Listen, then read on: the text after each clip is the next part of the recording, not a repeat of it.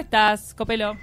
¿Cómo andas, querida? Este tema que te, te lo traje para vos, que era de, de- de tu interés. ¿Para de en tu qué, interés. con- en qué contexto fue que salió que hoy nos preguntábamos? Eso estábamos hablando No me de... acuerdo de qué estábamos hablando y salió ¿De los huevos sería? de- Sería, sería de los huevos. Los huevos Johnny. Los Sí, de los huevos Johnny, capaz que salió el parto orgásmico y la lactancia también, pero bueno, vamos de a poco. Vamos a poco, che. vamos de a poco, sí. Bueno, muy bien. Este, no tengo tanta cosa para decir que no sé por, por dónde empezar, pero bueno, vamos vamos a arrancar y, y ustedes me, me- me van parando. Este, la mayoría, en realidad, también de, de las escenas, como hemos hablado, de las escenas, por ejemplo, de las películas que vemos, siempre, si cerramos los ojitos, vamos a ver una escena de parto que la mujer está gritando a lo loco, ¿no? Este, eso es así, siempre, totalmente. Entonces también hay cosas que se van metiendo en nuestra cabeza y que se van volviendo información. En realidad, eh, el parto en sí no debería, eh, como siempre digo, no debería doler, ¿no? Porque está todo hecho para que nosotras podamos parir. Obviamente que hay siempre excepciones, hay cosas que suceden y qué suerte que existen los médicos también y que existe la cesárea cuando es necesaria, eso no lo estamos discutiendo. Pará, de ahí es que se se derivó todo esto, de que el parto no tiene por qué ser doloroso. Exacto. Y que El todo el no mundo lo tiene- tiene como ejemplo to- del to- dolor total. Molesta a que hasta en las películas uno ve mujeres desgarrándose del dolor. Total, y como está, total. o sea, dejen de, de inculcar eso porque la verdad da miedo. Claro, no solamente que no tiene que ser doloroso, sino que si nos ponemos a pensar, eh, generamos las mismas hormonas que generamos cuando estamos haciendo el amor, por ejemplo. Entonces, el parto debería ser placentero. No quiere decir que las mujeres que hemos parido y no hemos tenido un parto placentero estamos mal. No, hay mucha información y muchas cuestiones que tienen que ver con lo médico que evitan un poco que esto sea así. Y paso a explicar, nosotros cuando estamos pariendo, en realidad eh, segregamos muchas hormonas. Dentro de ellas, este, la endorfina. De hecho, si las mujeres cuando estamos en cierto punto de dilatación, más o menos a los 8 centímetros, que es casi al final, porque el final es con 10 centímetros más o menos, hay un momento que perdés un poco la noción este, del tiempo y de la realidad, estás ahí concentrada totalmente pariendo y además también generamos oxitocina, la, la llamada hormona del amor. ¿No? Esta, la oxitocina la segregamos, como bien lo hemos dicho varias veces, cuando hacemos el amor, cuando llegamos al orgasmo, cuando eh, besamos y tenemos ganas de besar, cuando nos abrazan y tenemos ganas de abrazar, ¿no? No cuando es algo forzado. Entonces, en realidad, generamos las mismas hormonas que cuando estamos haciendo el amor. De hecho, el bebé, cuando sale eh, y sale por el canal vaginal, eh, estimula los mismos puntos que estimularía, por ejemplo, un pene cuando hay una relación sexual con penetración, ¿no? Claro, pero que ese, como es más grande, es, es much- muy grande. Un Eh, pero la, la vagina está dilatada 10 centímetros para que pueda salir ese bebé. ¿tá? El asunto es el siguiente. Si vamos atrás, por ejemplo, y vemos cómo parían las mujeres, en realidad las mujeres parían con gente que conocían, con gente que tenían lazos afectivos, quizás a veces a media luz, cantando, moviéndose, ¿no? En conjunto con otras mujeres. Hoy en día el parto se ha medicalizado, Ay, obviamente que, que em, a veces es bueno que esto suceda, pero otras veces lo que hace es que una hembra, porque nosotras eh, somos hembras, más o menos que somos mujeres, pero también somos mamíferas, digamos, una hembra que cuando va a parir se, se ve y se siente observada, eso es a nivel inconsciente, empieza a generar cortisol y adrenalina. Entonces le estamos dando como dos mensajes distintos, ¿no? Primero es el cortisol y adrenalina, que es justamente cuando estamos alerta, y por el otro lado la endorfina y la oxitocina, que es cuando estamos en una situación placentera. Y esto se empieza a dar un poco, por ejemplo, cuando estamos eh, en, en algún centro médico, de repente estamos en trabajo de parto y de repente entran, ¿no? Y nos hablan en un volumen, hola madre, ¿cómo estás? Ay, total. Ay, qué Este, pesada. Claro, que es como... Como si fueran eh, como si sordas. sordas, siempre, ¿no? Entonces de repente no, Ay, qué, nos qué- qué dicen, verdad "A la que acabas de decir, qué fastidio. Sí, sí, o nos prenden la luz, de repente estamos en, ¿no? Y es como, bueno, vamos a revisar. Obviamente que esto no pasa ya en todas las instituciones, obviamente que hay muchas personas que están con lo que es el, el parto humanizado, respetando un poco más este lo que es el proceso, pero en realidad para llegar a lo que es un parto orgásmico, que ahí además le mandé a Camila hace un rato un video para que después lo puedan ver, este tiene que haber un ambiente en el cual la mujer confíe totalmente y que pueda además soltarse. Vieron que también hay un momento que ahora creo que ya no se usa más, que es cuando te viene la sensación de pujo, que es, no, no puje, no puje todavía, no puje todavía, y en realidad en- el cuerpo, en vez de abrirse, que es lo que tiene que hacer, se empieza a cerrar. Entonces hay muchísimas cosas que an- atentan, atentan contra un parto que sea placentero, pero el cuerpo está hecho para que el parto sea placentero.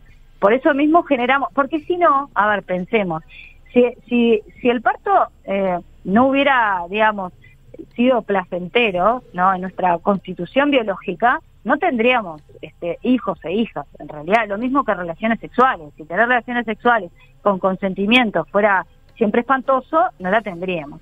En realidad el parto no debería eh, doler, pero bueno, en estas condiciones y con tanta información de año tras año, tras año, tras siglos, siglos, pasa que finalmente se prende una parte de nuestro cerebro, y esto está estudiado, ¿está? que es una, una parte que es eh, de alerta, que no debería encenderse en un parto. Sin embargo, las mujeres parimos en estado de alerta. Esto es totalmente a nivel inconsciente y es un estudio que está hecho, ¿no? No es un invento mío. Entonces, en realidad, para poder generar un parto orgásmico, lo mejor sería, por ejemplo, estar desnuda con tu pareja, si es que la tenés, ¿no? Poder estar haciéndose mimos, por ejemplo, estimulándose los pezones. ¿Está? Ah, este, el, el pezón, la estimulación del pezón genera oxitocina. De Sí, hecho, después va a en la- pasar. En la, situación del parto hay, hay gente ahí, vos decís que claro, en una situación ideal no habría tanto extraño ahí en el salón, Exacto. digamos. Exacto, y no tanta interrupción, en realidad, que ahora creo que se está tendiendo a interrumpir menos, pero esto del hola madre, ¿cómo vamos? Y de repente a ver cómo estamos, y te metemos los dedos, ¿no?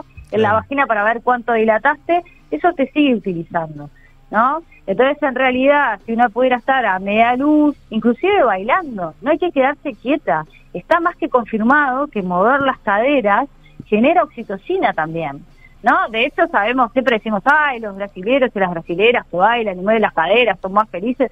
En, en los países caribeños está en que, que hay como una soltura no más grande, de, no vamos a generalizar, pero bueno, del cuerpo, del movimiento de cadera, en realidad es hay hay hay una generación de oxitocina, entonces de repente tener un trabajo de parto acostada o de costadito es como sencillamente una tortura.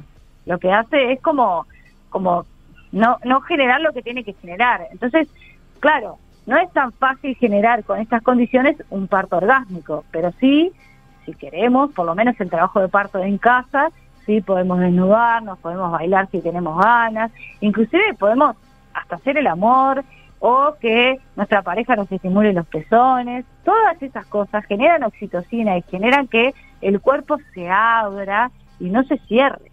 Y de hecho hay muchos cuentos de mujeres que es eso, que cuando el bebé sale por la vagina sienten una sensación de orgasmo, tal cual, así, de liberación. Y a veces cuando sale la placenta también. Pero es verdad que en los hospitales no se deja que la placenta eh, la podamos parir. En realidad no se espera ese tiempo y lo que se hace es se tira un poco del cordón para que la placenta salga antes. Pero digamos, el parto orgásmico existe, obviamente que existe en ciertas condiciones, ¿no? Este, entonces hay miles, miles de, de- de cuentos y también, también hay otro tema bastante más tabú que es la lactancia, donde también hay mujeres que cuentan que a veces dando de mamar tienen un orgasmo, porque de hecho, si vamos a lo que son las relaciones sexuales, a muchas mujeres les gusta y les excita que les estimulen los pezones. Obviamente es otro contexto. Hay unas que sufren, ¿no? Que Sí, como que duele a veces también. Bueno, Claro. debe haber hipersensibilidad también, ¿no? Claro. No, pero está la mastitis. que es- Claro, que es la- también, No, bueno, pero son cosas distintas, ¿eh? O sea, hay, hay, hay una cuestión que es, en un principio, obviamente, el pezón, que no está tan acostumbrado a estar tan sobreestimulado, se tiene que curtir, digamos, ¿no? Tiene que hacer como una capita, porque obviamente el bebé va a tomar teta más o menos cada tres horas o cada dos, si le damos a demanda, entonces el pezón recibe una sobreestimulación y lo que pasa es que en un principio puede arder un poco, pero después ya hace capita y ya está, ¿no? La mastitis es cuando la leche queda encapsulada en, en, este, en los senos por distintas razones, en realidad, que podemos hablar de la mastitis, pero en este caso era poder hablar de esto de que en realidad todas, todas estamos capacitadas para poder tener un parto orgásmico. Silvia, el tema es las condiciones. Perdón, tengo una pregunta. Por ejemplo, en el momento que se está produciendo el parto orgásmico, ¿no? La mujer es consciente de que, de que está, de que ese nivel de placer ya trasciende y, y- y está generando como, como una sensación de orgasmo, o es parte de, de ese placer más como más que sensorial, sentimental del hecho de estar pariendo un hijo. O sea, ¿se, No, se diferencia sí, eso? en- Entiendo, entiendo la pregunta y está buenísima.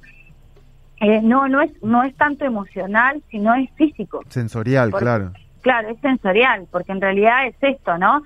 Si no hay tanto cortisol y tanta adrenalina, eh, Claro. en realidad empiezan a, a eso, a brotar las endorfinas y la oxitocina, que es las mismas hormonas que, que generamos cuando estamos teniendo relaciones sexuales, entonces es más bien este totalmente físico, claro. ¿no? Inclusive, pero claro, esto es como en un increyendo, ¿no? No es que yo estoy sufriendo todo el trabajo de parto y de pronto nace el bebé y ¡guau! me dio un orgasmo, no.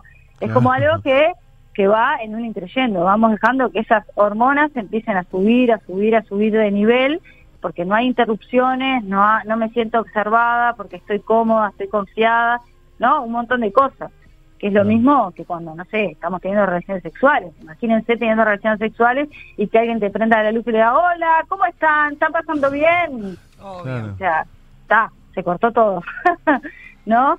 Entonces, este, más allá de que cada mujer o cada pareja elige cómo, cuándo, dónde y cómo parir, ¿no? Eso es una elección de, de, de cada pareja, de cada mujer, pero creo que está bueno saber que esto realmente existe y que en realidad estamos recontra capacitadas para que esto se dé y está bueno saberlo porque hay mucha gente que no sabe que, que realmente estamos capacitadas para tener este un parto orgásmico Y inclusive una lactancia. Esto, esta columna es solamente el titular para que cada una vaya, investigue, se asesore, eh, después eh, tal vez con una doula que le dé tranquilidad y así a transitar un camino de paz y relajación que después la puede llevar a un, a un parto placentero, digamos.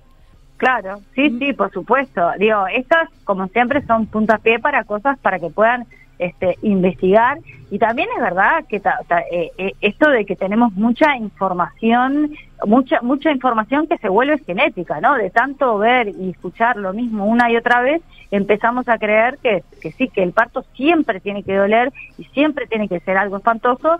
Total. y Y- no es así. Y para ir cerrando eso que vos hablás recién, genética. Muchas veces pasa de que los, de que los, bueno, de que los, de- Me odia. Me odia porque son y 59, decirle, genética. No, ya está, no. dale, dale, no, dale, no, dale. no, no, porque es una, es una, es una idea larga, no puedo. No importa. Ay, nada, queda pendiente Bueno, una pregunta. Son y chiquilina, 59. sí, Claro, tendrían, si empezamos a 12 y media me hacen todas las preguntas que quieren. Igual Para, eh, después me las para hacen, la próxima columna, me genética. Y, dale. Pero genética que Columna delivery. No, no, no, quería eh, simplemente mencionar lo que vos decías de la genética y que a veces uno está arraigado de lo que le pasó a los abuelos, a, lo- a las madres y que no tiene por qué repetirse la historia, simplemente era Claro, eso. exacta, exactamente, tal cual, tal cual lo que decís, tal cual. Silvia, gracias por esta columna, Un súper placer, interesante. ¿eh? Bueno, besote, un placer, tal cual. Esperamos, Bueno, esperemos vernos, vernos sí, sí, prontísimo. En, en 15 nos vemos allá en el estudio. Dale, te esperamos. enorme.